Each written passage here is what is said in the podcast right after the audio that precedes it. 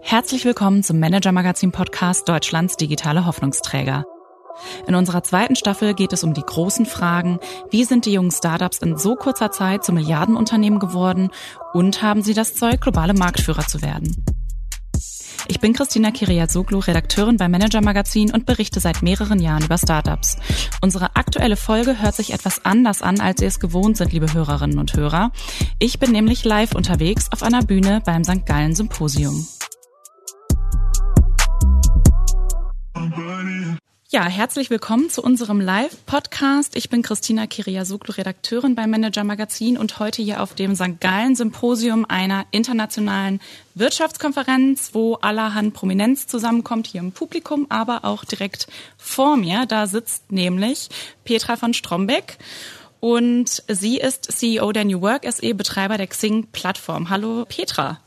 Hallo Christina, schön hier zu sein. Petra, ähm, wir schauen uns bei Digitale Hoffnungsträger ja die jüngeren Digitalunternehmen in Deutschland an und wollen herausfinden, wie groß sie eigentlich werden können. Ähm, und du bist heute dabei, um das Ganze mal für die New Work SE aufzurollen. Da bist du jetzt seit knapp zwei Jahren äh, CEO und warst ja aber vorher in einem ganz anderen Bereich unterwegs, äh, nämlich CEO bei Lotto24. Da interessiert mich natürlich, wie du überhaupt zu New Work gekommen bist. Eigentlich durch einen Zufall, ehrlich gesagt. Ich kannte Thomas Vollmüller, den vorherigen CEO, mit dem war ich äh, über lange Jahre immer in äh, connected sozusagen, weil wir auch mal zusammen gearbeitet haben.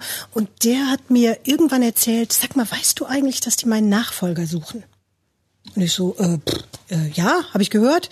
Sagt er, ich könnte dich ja mal auf die Liste schreiben lassen. Also ich kann ja sowieso keinen Einfluss nehmen, entscheidet ja der Aufsichtsrat, aber ich könnte dich ja mal draufsetzen lassen. Ich, komme aus zwar dem Digitalbereich, aber viel kleinere Firma, aber von mir aus dümmer werde ich nicht. Und äh, dann folgten über ein halbes Jahr Serien von Interviews, von Assessments, von sonstigem. Und ich bin da immer so sehr spielerisch rangegangen nach dem Motto, schauen wir mal, ob es was wird oder nicht, aber so ganz entspannt. Und wahrscheinlich war das dann der Schlüssel zum Erfolg, äh, denn, denn am Ende war es waren nur noch ein anderer Kandidat und ich über. Und als der Aufsichtsrat mir dann sagte, so, wir haben jetzt nur noch zwei Kandidaten, also sie sind in der Endauswahl, habe ich gesagt, hoppla, okay, äh, dann aber jetzt äh, Gas geben. Gas geben, genau. Was und ich war dann sehr ja. begeistert, dass es geklappt hat. Ja. Genau. Was hat dich denn an dem äh, Job gereizt? Also ähm, erstmal das Thema. Äh, wir, wir treten ja an für eine bessere Arbeitswelt und, und mit 2000 Mann im Rücken im Prinzip for Better Working Life zu arbeiten, ist einfach ein geniales Thema. Äh, wir haben uns ja vorgenommen, Talente und äh, Personalabteilung sozusagen zusammenzubringen und Perfect Matches zu machen und dafür zu sorgen, dass die Leute in ihrem Job glücklich sind, Orientierung finden und so weiter. Und, und das ist einfach ein, ein geniales Thema, dazu einen Beitrag zu leisten.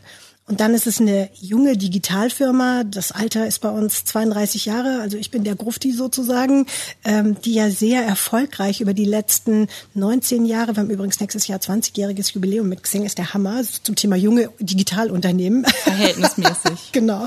Ähm, also mich hat, mich hat gereizt die Firma, mich hat gereizt die Unternehmenskultur und mich hat gereizt das Thema. Wie hast du denn die New Work dann vorgefunden bei deinem Start? Naja, also der Start war zugegeben äh, also am Anfang war es ganz einfach. Ich bin am 1.1.20 ähm, gestartet und war dann noch nicht in der CEO-Rolle, sondern zunächst im Vorstand und habe dann äh, im, im ersten halben Jahr sozusagen die CEO-Rolle übernommen. Ich hatte also noch ungefähr acht Wochen Einarbeitung bevor wir in Lockdown gegangen sind. Und dann habe ich tatsächlich, ich kannte ja weder das Haus gut noch die Mitarbeiter gut und dann fand alles aus meinem Wohnzimmer statt, mehr oder weniger. Äh, das war schon ein bisschen holprig, ehrlich gesagt. Mhm. Ähm, äh, und, und dann gab es natürlich auch Geschäftsbereiche wie unser Eventsbereich oder ein Marketingbereich, die tatsächlich einen Einfluss hatten durch die Corona-Pandemie, denen, denen das nicht gut ging. Unsere Wachstumstreiber, nämlich das ganze Recruiting-Business, hat leider Wachstum eingebüßt, weil die Firmen ganz andere Sorgen hatten. Die haben plötzlich Zeitarbeit organisiert und ganz sicher nicht mehr Recruiting. Ähm, also so gesehen hatten wir auch äh, Impact auf dem Geschäft. Ähm, und das dann zusammen mit einem Remote-Setup in einer neuen Firma, das war, äh, würde ich mal sagen, herausfordernd. Mhm. Du hast ja auch ordentlich äh, umstrukturiert und es wurden auch Stellen abgebaut, einige Führungskräfte ausgetauscht, ihr habt eine neue App gebaut und so weiter. Also eine ganze Menge ist äh, passiert. Was hat denn zu der Erkenntnis geführt, dass man so viel verändert? Naja, also ehrlich gesagt, äh, Corona und die ganze Arbeitswelt, also hat dazu geführt, dass sich die ganze Arbeitswelt ja substanziell verändert hat. Und das hatte, wie schon gesagt, Einfluss auf unsere Geschäftsmodelle. Und wir haben dann einfach alles mal einem sehr kritischen Check unterzogen. An welche Geschäftsmodelle glauben wir? Was setzen wir fort? Was wird von Corona beschleunigt und was eher behindert? Äh, wo haben wir bis dato viel investiert und es hat sich noch nicht gelohnt? Und wo wollen wir mehr investieren? Ähm, und wir haben letztendlich, ähm, weil du gerade ansprachst, dass wir Leute entlassen haben, uns ging es immer darum zu sagen, wir wollen in Felder investieren können, die jetzt dank Corona noch mehr profitieren und die uns besonders wichtig sind, sodass wir quasi uns für die Zukunft rüsten und für unser zukünftiges Wachstum. Und deswegen war es eigentlich mehr eine Umverteilung. Äh, wir haben äh, Anfang des Jahres 2000, äh, Ende des Jahres 2000 mehr Leute gehabt als Anfang des Jahres 2000, obwohl wir zwischendurch welche entlassen haben. Mhm. Kannst du ein bisschen beschreiben, wie du dann da rangegangen bist? Also irgendwie aus dem Wohnzimmer, du kennst die Leute kaum, da musst du irgendwie vermitteln, wir machen jetzt alles anders. Äh, ja, also ähm, wenn man jetzt mal so gesamt auf Mitarbeiter guckt, wie nimmt man die mit auf so eine Reise durch extrem viel Kommunikation. Also wir haben uns wahnsinnig viel Mühe gegeben mit interner Kommunikation.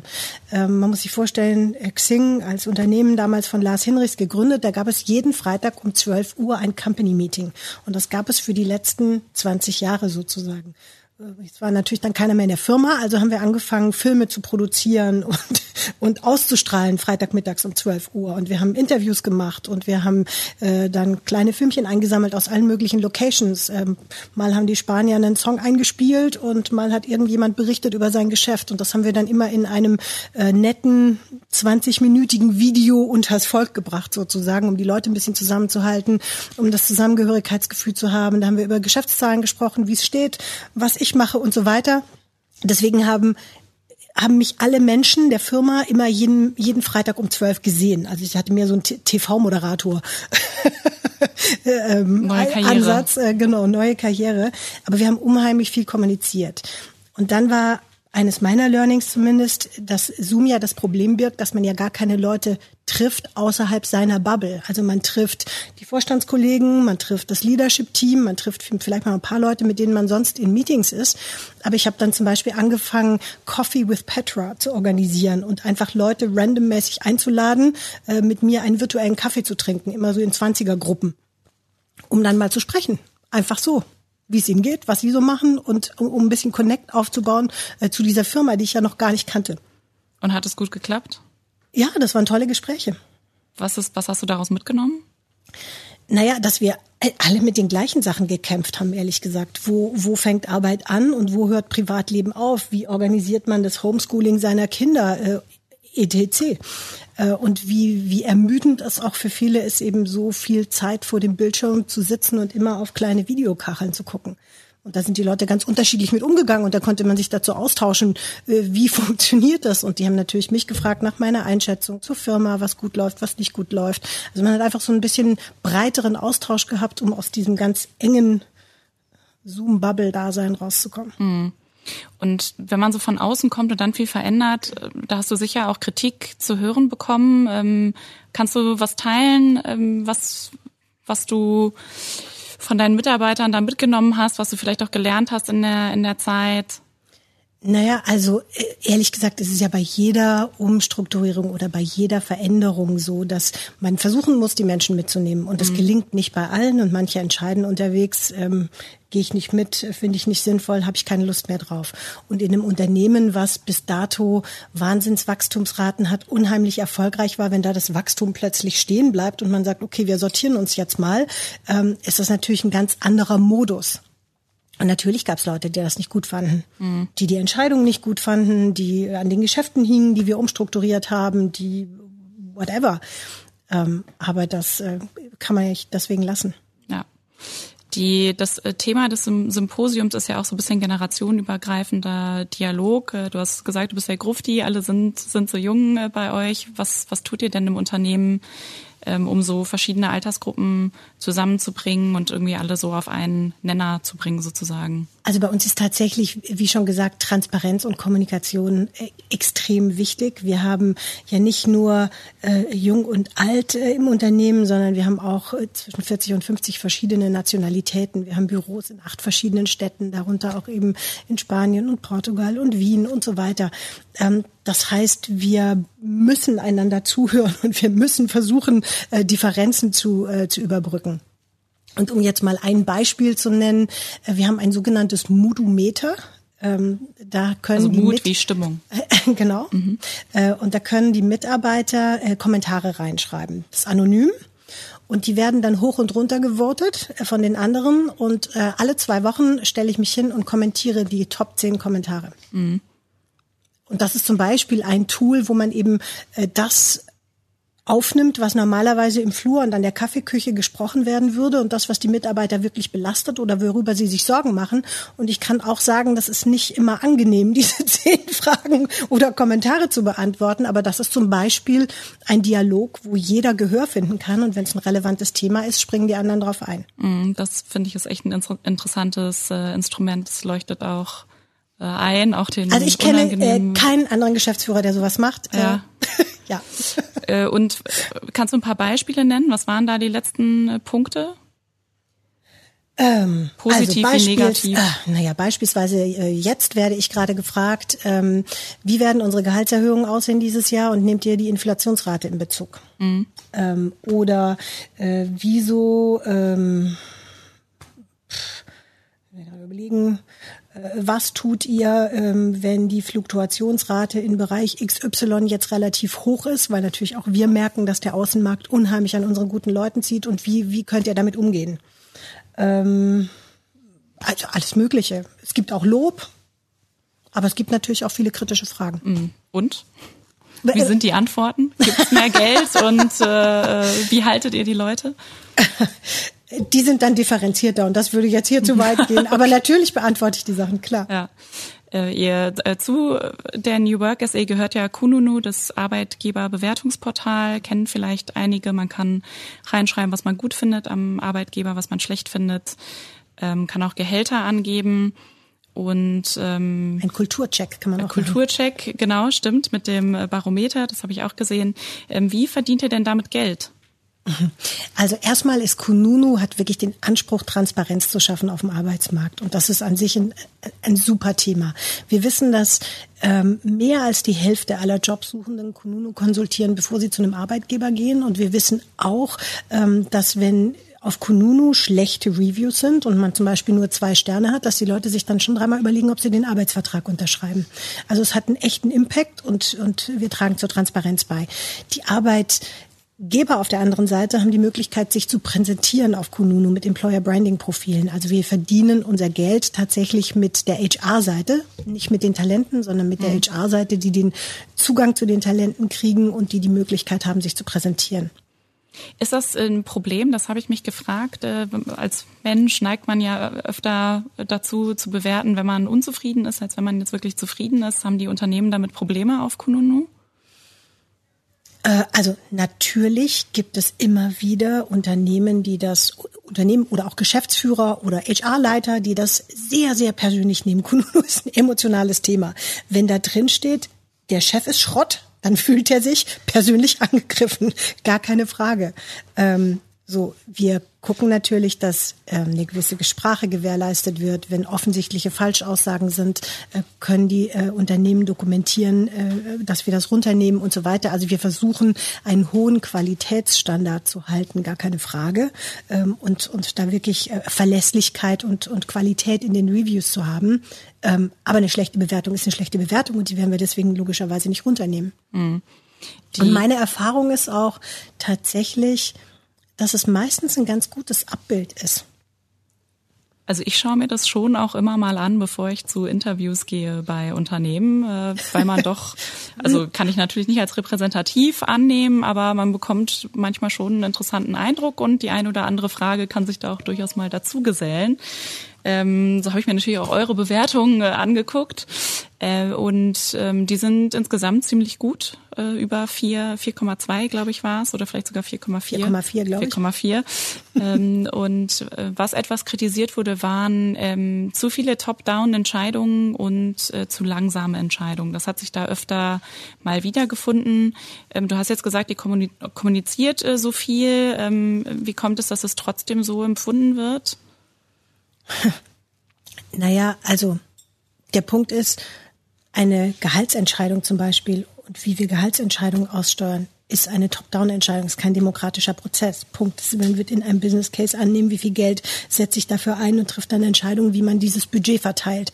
Das kann man jetzt toll finden oder nicht, aber ähm, es ist eine Top-Down-Entscheidung.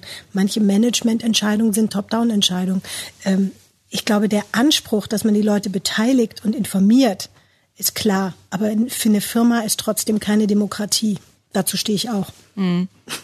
Die, ähm, wann triffst du denn deine besten Entscheidungen? Die besten? Ähm, eigentlich in Teams im Austausch. Also ich habe nicht den Anspruch, jetzt allwissend zu sein und deswegen glaube ich, ist es ganz wichtig, diverse Teams zu haben, äh, denen zuzuhören, äh, die unterschiedlichen Aspekte alle einmal auf dem Tisch zu haben und dann kann man ja auch eine gute Entscheidung treffen. Mhm. Und brauchst du dazu viel Ruhe oder wird das dann auch so im Gar nicht. Ich, also Schnelligkeit ist bei mir eher ein Treiber. Mhm. Ähm, du hast äh, eben schon ein bisschen was dazu gesagt, wo ihr euch hinentwickeln wollt. Äh, Talente und Personalabteilungen sollen zueinander finden auf der Plattform. Äh, nicht nur vom Lebenslauf her, sondern ähm, genau das Kulturelle stellt ihr da jetzt auch sehr in den, in den Vordergrund. Ich kann mir das noch nicht so richtig äh, vorstellen. Also wie, wie soll das denn funktionieren im Unterschied meinetwegen auch zu, zu LinkedIn? Also eigentlich geht's ja überall immer um Kultur. Was ist sozusagen konkret das äh, auf eurer Plattform, das es gewährleistet? Naja, also erstmal äh, die Ausrichtung von LinkedIn ist, glaube ich, eine ganz andere. LinkedIn ist eine Marketingmaschine, wo es darum geht, Klicks und Likes zu erzeugen. Und wir haben uns auf die Fahnen geschrieben, die Menschen durch ihr Berufsleben zu begleiten und dafür zu sorgen, dass ihnen keine Chance entgeht und dass sie den perfekten Job finden und sie alle Infos haben, die sie brauchen zu dem Zeitpunkt. Ähm, und ich glaube, dass tatsächlich in dem Zusammenspiel Xing und Kununu können wir da eine Menge bieten. Also bei uns gibt es eben nicht nur eine Stellenanzeige, sondern bei uns gibt es eine Stellenanzeige mit einem Kununu-Rating und einem Kulturkompass. Ich kann mir also überlegen, ist das ein beliebter Arbeitgeber oder ist es nicht und passt diese Kultur zu mir oder nicht. Wir werden demnächst einen neuen Kulturcheck einführen, wo ich selber einen Kulturfragebogen als Talent ausfüllen kann und dann Companies kriege, die dazu passen. Nur mal als Beispiel. Mhm. Und wir haben natürlich Unmengen an Daten von von unseren Usern, ähm, so dass wir in der Lage sind, tatsächlich auch personalisierte Empfehlungen zu geben. Also personalisierte Empfehlungen für nächste Karriereschritte, für den Menschen sollte man kennen, weil der ist gerade in einer vergleichbaren Situation. Also ich mache mal ein Beispiel. Ähm, als Frau komme ich aus dem Mutterschutz in eine Marketingposition in Hamburg. Da gibt's ja wahrscheinlich noch ein paar andere, die genau in dieser Situation sind. Mhm. Solche Menschen zusammenzubringen, ganz gezielt auf ihre persönlichen Bedürfnisse und, und auf ihre persönliche Lage zugeschnitten. Das ist das, was wir uns vornehmen. Und die, also das, also wie viele, wie viele monatlich aktive Nutzer habt ihr denn? Das kommunizieren wir nicht. Wir sind ja leider eine börsennotierte Gesellschaft. So gesehen kann ich hier keine anderen mhm. Zahlen preisgeben als die, die wir normalerweise kommunizieren. Und sind dann die, also ist die Datenbasis. Also was wir kommunizieren, vielleicht ganz kurz, mhm. ähm, sind die Mitgliederzahlen. Mhm. Wir haben jetzt gerade gestern die äh, Q1-Zahlen, also im ersten Quartal kommuniziert und wir haben 20,7 Millionen Mitglieder und sind mhm. damit nach wie vor größtes Netzwerk im Dachraum. Mhm. Aber wir wissen nicht, wie viele davon aktiv sind. Nein, dazu sagen wir nichts. Mhm. Und ist die Datenbasis dann aktuell genug, um so personalisierte Empfehlungen aussprechen zu können? Ähm, natürlich. Also wenn wir jetzt mal von der, also wir machen regelmäßig natürlich Studien und gucken, wie zufrieden sind die Talente, wie zufrieden sind die äh, Personalabteilungen, wie zufrieden sind die Headhunter, die bei uns auf der Plattform unterwegs sind und, und finden die zueinander. Und, äh, und wir haben gerade Anfang des Jahres eine große Benchmarking-Studie gemacht, wo wir festgestellt haben, dass sowohl die Personaler als auch die Headhunter sagen, dass sie bei uns wesentlich besser rekrutieren können als bei der Konkurrenz. Mhm. Äh, ein Faktor ist ja auch die neue Xing-App. Die habt ihr gleich äh, zweimal entwickelt. Beim ersten Mal ist sie durch die Kundentests durchgefallen. Die zweite ist, soweit ich sehen kann. wir haben sie weiterentwickelt. Jetzt, also wir haben, wir haben nicht die erste weggeworfen, ja, sondern äh, der erste Durchlauf sozusagen. Ähm, jetzt ist sie gut bewertet nach allem, was ich im Apple Store zumindest sehen konnte. Was hat denn bei der bei der ersten Runde der Entwicklung nicht gereicht und wie habt ihr das gelöst? Also ähm, ich glaube, wir haben ursprünglich ein Konzept gehabt oder eine Struktur in der App gehabt, die ein bisschen weiter vom Marktstandard weg war.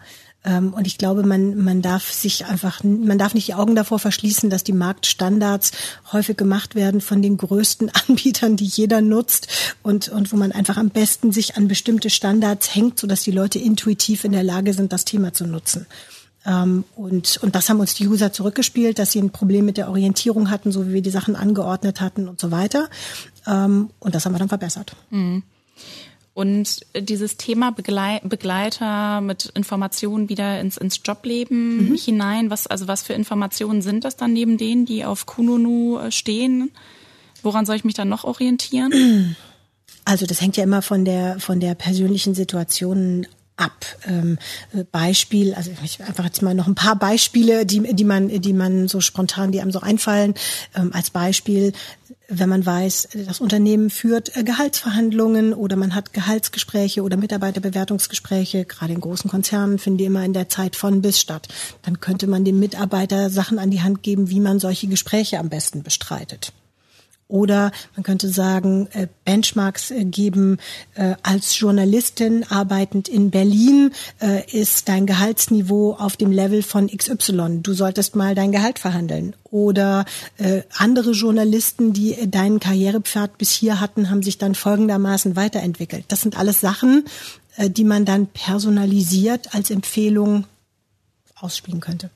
Und wie wollt ihr das machen? Geht das dann automatisch oder sitzt da eine eigene Redaktion hinter, die diese Inhalte auch aufbereitet? Also erstmal noch sind wir nicht da. Das ist ja, mhm. das ist ja ein Weg, den wir gerade einschlagen und wo wir hingehen wollen. Dieses Thema personalisiertere äh, Empfehlungen für unsere Kunden, äh, um sie zu begleiten. So gesehen wird das Step by Step entwickelt werden. Und da geht natürlich viel über Daten äh, und und über Ausspielung, aber es wird immer erstmal getestet, äh, mhm. ob die User das auch gut finden oder nicht. Mhm.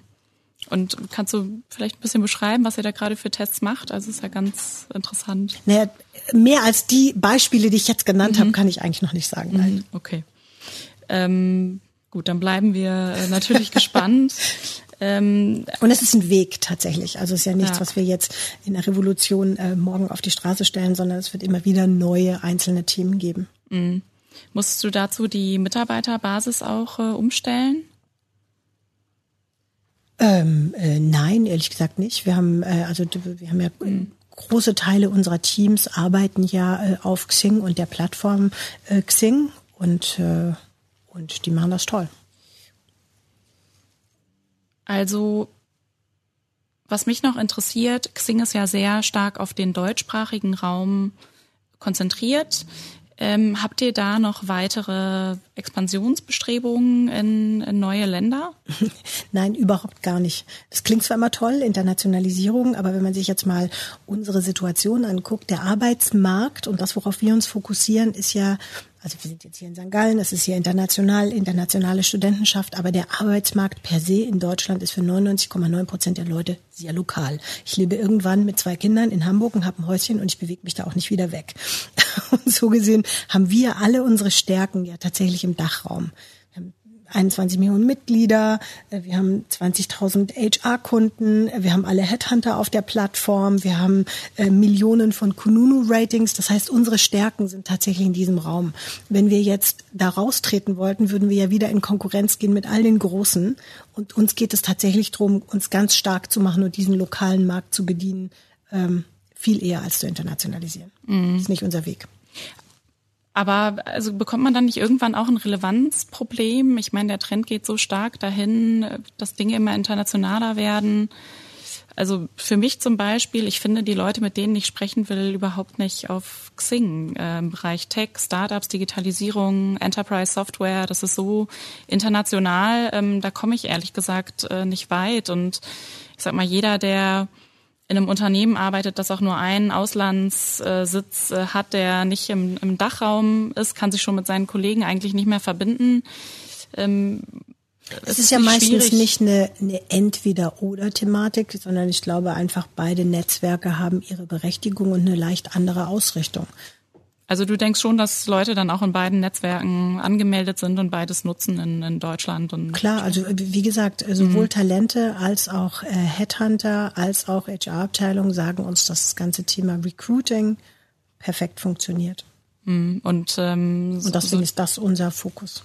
Gen Z und so weiter ist auch auf Xing unterwegs. Na, die haben natürlich ganz andere Anforderungen, das ist klar. Äh, also auch an die Jobs übrigens äh, mhm. und, und an die Unternehmen. Die suchen andere Sachen, ähm, als es äh, die Generationen vor ihnen gemacht haben. Mhm. Was merkst du da so auch in den Gesprächen bei euch? Naja, also die jüngeren Generationen, für die ist Flexibilität alles. Das große Thema Remote Work, äh, die freuen sich alle, dass, äh, dass es Corona gab und wir da in großen Schritten vorangekommen sind und die werden nie wieder dahinter zurücktreten. Und ich glaube, jede Firma wird sich schwer tun, die nicht irgendwie hybride Modelle oder in Teilen Homeoffice anbietet. Äh, denn Flexibilität ist für die jüngeren Generationen alles. Mhm. Hast du jetzt schon viele Mitarbeiter in Dubai oder so? Äh, nicht in Dubai, aber, äh, aber natürlich haben auch wir relativ große Flexibilität, was Möglichkeiten im Homeoffice zu arbeiten angeht, ja. Mhm. Und wie ähm, spiegeln sich dann die Anforderungen der äh, jüngsten Generation, die jetzt in den Jobmarkt geht, dann bei euch wieder? Naja, also wir, wir würden zum Beispiel ja dann, wenn wir, wenn wir sagen, wir begleiten die Leute durch ihr Berufsleben, sind ja diese ganzen Orientierungsphasen speziell auch für Absolventen. Also wie komme ich rein, welche Company passt zu mir, äh, was muss ich beachten, wenn ich meinen ersten Job mache, alle diese Themen. Also wir, wir sagen immer Orientierung. Äh, wir haben ja im Moment einen Markt, wo die Talente theoretisch alle Chancen haben, was ja genial ist für die. Ähm, es gibt viel mehr Jobs als oder viel mehr offene Jobs, als sie es je vorher gab und, äh, und damit natürlich riesige Chancen äh, für die Talente, sich genau das auszusuchen, was sie wollen. Aber mit dieser ganzen Auswahl kommt natürlich auch eine gewisse Orientierungslosigkeit. Ist es denn jetzt eher ein Startup oder ist es ein großes Corporate? Passt die Unternehmenskultur zu mir? Kann ich mich überhaupt identifizieren mit dem, was sie da machen und so weiter? Und auf diesem Weg wollen wir die Leute begleiten und das natürlich idealerweise vom ersten Job an. Mhm, also Selbstfindung sozusagen. Naja, also wenn ich mal ein Bild nehme, ich habe neulich ein interessantes Interview gehört von einer einer Frau oder einer Kundin, die Kununu nutzte und die hat zum Beispiel gesagt, Kununu ist für mich wie eine gute Freundin. Ich gehe dahin, um zu checken, ob in meiner Company eigentlich noch alles okay ist und was die anderen so sagen und mir die, die Bestätigung zu holen, dass alles okay ist. Oder ich gucke mal bei anderen rein, um zu sehen, ob woanders das Gras grüner ist. Mm -mm. So. Und ähm, es werden ja auch Gehaltsangaben da abgefragt. Mhm. Äh, sind die Leute da eigentlich offen, das anzugeben? Total. Also wir haben äh, schon unglaublich viele äh, Datenpunkte gesammelt von unseren Kunden mhm. und das ist für die Leute hochrelevant natürlich.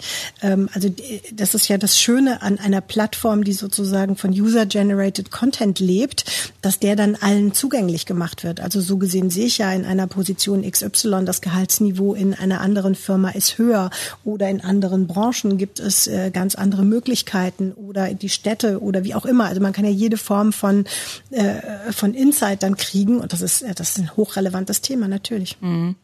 Es gibt ja immer noch viele Firmen, die sich eigentlich so da, dagegen sperren, sich auf Remote Work oder hybrides Arbeiten äh, einzulassen. Wir haben eben äh, draußen schon einmal kurz darüber äh, gesprochen. Was glaubst du, woran liegt das und ähm, wie wird es für die in Zukunft aussehen?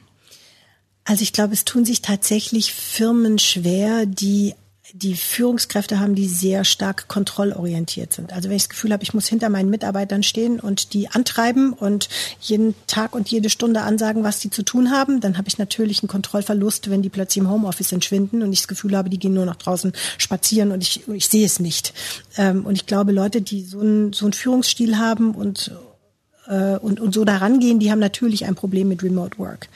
Ähm, aber wie gerade geschildert, speziell die jüngeren Generationen haben so eine Flexibilitätsanforderung und stellen Ansprüche, äh, dass die Unternehmen sich schwer tun werden mit dem Recruiting in Zukunft wenn sie nicht Arbeitsbedingungen bieten, auf die die Leute Lust haben. Mhm. Denn die werden sich's aussuchen können. Mhm. Also vielleicht nochmal ein, einen kurzen Satz zur, zur Demografie.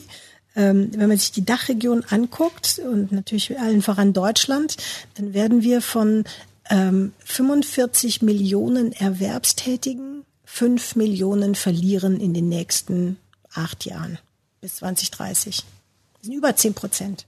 Das heißt, da entsteht eine riesige Lücke, was auch heißt, dass man sich die Jobs aussuchen kann. Wird das zum Problem dann auch für viele Unternehmen? Ich meine, die müssen Natürlich. ja dann Gehälter. Ist es ja heute schon. Also in, in Hinsicht auf die, die Gehälter, die werden ja auch immer höher natürlich. Also was äh, glaube ich viele dann auch in meinem Alter vielleicht ganz gut finden. Ähm, äh, aber an sich äh, setzt es ja im Endeffekt auch Geschäftsmodelle unter Druck. Wobei Vorsicht, also Gehalt ist ja nicht alles, ne? Also das ist ja auch interessant an den jüngeren Generationen. Wenn ich sage, ähm, Flexibilität ist alles, dann kommt noch mal ein ganz großer Part dazu. Ist das sinnvoll, was ich da mache? Kann ich selber einen guten Beitrag leisten und macht die Firma was, womit ich mich identifizieren kann? Und wie ist die Unternehmenskultur. Also Gehalt ist eigentlich sogar weniger wichtig als früher. Aber natürlich in einem mhm. äh, Arbeitnehmermarkt, äh, der auf der Seite der Talente ist, der charakterisiert wird von Arbeiterlosigkeit und nicht Arbeitslosigkeit, ähm, hat man natürlich mehr Chancen, sein Gehalt zu verhandeln, klar. Also setzt es Geschäftsmodelle auch unter Druck oder ja, bestimmt, natürlich. Also ich glaube auch, ähm, dass das Wachstum in ganzen Industrien äh, gegebenenfalls gebremst sein wird, weil die nicht ausreichend Talente kriegen. Hm. Ähm, wenn wir mal auf die, die große Konkurrenz äh, schauen, LinkedIn, von denen du sagst, naja, sie machen ja was ganz anderes. Ähm, ursprünglich ist man ja mal mit, dem gleichen Gedanken gestartet, äh, auch übrigens gar nicht so weit auseinander. 2003 wurde äh, Xing damals in Hamburg gegründet, 2002 LinkedIn in Kalifornien. Ähm, übrigens auch ein deutschen Mitgründer LinkedIn, das haben viele vielleicht nicht mehr auf dem Schirm, Konstantin Gericke. Ähm, wenn man jetzt heute draufschaut, äh, einige Jahre später setzt LinkedIn 8 Milliarden Dollar um und New Work 291 Millionen Euro im letzten Geschäftsjahr. Du bist jetzt nicht die ganze Zeit dabei, aber kennst da sicher die Geschichte äh, äh, der, der beiden Firmen. Wieso haben sich denn die Unternehmen so äh, unterschiedlich entwickelt äh, über diesen gleichen Zeitraum? Haben wir das in Deutschland einfach nicht drauf oder woran liegt's? Naja, ich glaube, viele der amerikanischen Unternehmen haben halt schlicht den Vorteil eines sehr viel größeren Heimatmarktes. Ähm, Europa ist sehr zersplittert, hat sehr viele verschiedene Sprachen, hat eine damit wesentlich höhere Komplexität und Deutschland ist eine der, äh, der großen äh, Wirtschaftsnationen. So gesehen sitzen wir schon in dem größten Markt, aber der ist natürlich verglichen mit den USA trotzdem wesentlich kleiner. Und wenn man ein erfolgreiches Modell in einem großen Heimatmarkt macht, ähm, hat man natürlich ähm, mal eine andere Startlage. Aber wenn man zum Beispiel jetzt früh nach, äh, auch noch, meinetwegen nach Frankreich geht, was ja auch sehr relevant ist für die, für die deutsche Wirtschaft, äh, hätte man doch durchaus äh, sich da einen, einen Fuß in der Tür mindestens äh, sichern Klar. können. Also ich kann nicht die Vergangenheit der letzten mhm. 20 Jahre beurteilen. Das ist ja so ein bisschen hätte, hätte Fahrradkette, aber äh, äh, klar. Mhm. Also, also LinkedIn hat de facto eine tolle Geschichte hingelegt, gar keine mhm. Frage. Also das heißt eigentlich, wenn man jetzt in Deutschland ein Unternehmen äh, gründet, sollte man auch direkt in die, in die USA äh, gehen, wenn man glaubt, man hat da ein Geschäftsmodell, das international funktionieren kann, weil sonst wird man abgehängt? Also ähm, ich, also ein großer Heimatmarkt ist von Vorteil, äh, ganz klar. Natürlich gibt's auch immer äh, viel Konkurrenz. Ähm, äh, wie viele sehr große Tank-Companies gibt es denn? Und wenn man auf Deutschland guckt, bin ich ehrlich gesagt schon stolz drauf, äh, 20 Jahre Xing und New Work in so einem Zustand zu haben aktuell und nicht, nicht von der Konkurrenz ausradiert worden zu sein. So gesehen, ich finde, wir machen, wir leisten einen sehr guten Beitrag zur Arbeitswelt. Und wenn wir mal ähm, darauf schauen, äh, sozusagen auf deine Zukunftsvision, die du ja jetzt inhaltlich schon äh, beschrieben hast, ähm, äh, die, die Zahlen haben sich ja auch ganz gut weiterentwickelt, äh, trotz äh, Pandemie und Eventgeschäft, was sozusagen unter Druck geraten ist, sind die Umsätze weiter gewachsen, die Margen sind stabil geblieben. Ähm, der, der Aktienkurs spiegelt es nicht wieder. Der hat sich ähm, ja fast halbiert. So in deiner Amtszeit findest du das fair? ich glaube, ähm, Aktienmärkte als fair oder unfair zu bezeichnen, das macht keinen Sinn. Ähm, am Ende des Tages wird sich Performance immer auszeichnen und wenn sich unsere Zahlen weiter gut entwickeln, dann mache ich mir da keine Sorgen. Aber mein Nordstern ist nicht der Aktienkurs, sondern der Geschäftserfolg und das, was wir für unsere Kunden tun. Hm, sind die Aktionäre zu irrational? Nein, aber wenn man sich jetzt mal die Entwicklung der Aktienmärkte dieses Jahr anguckt, nach zwei Jahren Corona sind wir jetzt äh, in der, in der Ukraine-Krise, dann äh, ist die Lage am Aktienmarkt schwierig. Hm. Vielleicht äh, kannst du für uns noch mal sagen, was deine Ziele sind ähm, für dieses Jahr und mittelfristig und natürlich gerne auch langfristig, wie groß die New Work SE werden kann oder werden soll. Naja, also ich glaube, wir haben wirklich irres Wachstumspotenzial. Also wenn man sich mal anguckt, äh, wir haben heute, wenn, wenn wir sagen, der, der Großteil unserer Monetarisierung findet auf der HR-Seite statt. Äh, wir haben heute ungefähr 20.000 Kunden und unsere Schätzung ist, dass wir ein Potenzial von da draußen 140.000 Kunden haben, denen wir unsere Angebote machen könnten. Also da sieht man so ein bisschen, äh, dass da durchaus noch Luft nach mhm. oben in der Entwicklung ist, äh, logischerweise. Ähm, und auf der anderen Seite, wenn ich auf die Talentseite gucke, dann haben wir bei Xing heute 20,7 äh, per Ende Q1 Millionen Mitglieder. Ähm, und ich habe vorhin ja gesagt, wir wollen alle Talente erreichen und, und der, der erwerbstätigen Markt ist in Summe 40 Millionen. Nun hat Xing sicher einen Fokus auf Wissensarbeiter, aber zum Beispiel Kununu ist wesentlich breiter aufgestellt. Auch da gibt es natürlich dann noch ganze Talentgruppen, die wir uns erschließen können. Ähm, der Recruiting-Markt per se ist ein Markt von vier bis fünf Milliarden. Ähm, also da haben wir auf jeden Fall noch viel Luft nach oben. Ins Recruiting, da investiert ihr ja auch äh, fleißig hinein. Kannst du das vielleicht noch ein bisschen beschreiben? Ihr habt da Pre-Screen, eine, eine Lösung genau in dem Bereich. Äh, ja, wir haben ja unterschiedlichste Angebote. Also Prescreen ist eins davon. Ähm, das ist so äh, ein Bewerbermanagementsystem. Eine österreichische Firma, die wir vor einigen Jahren äh, gekauft haben.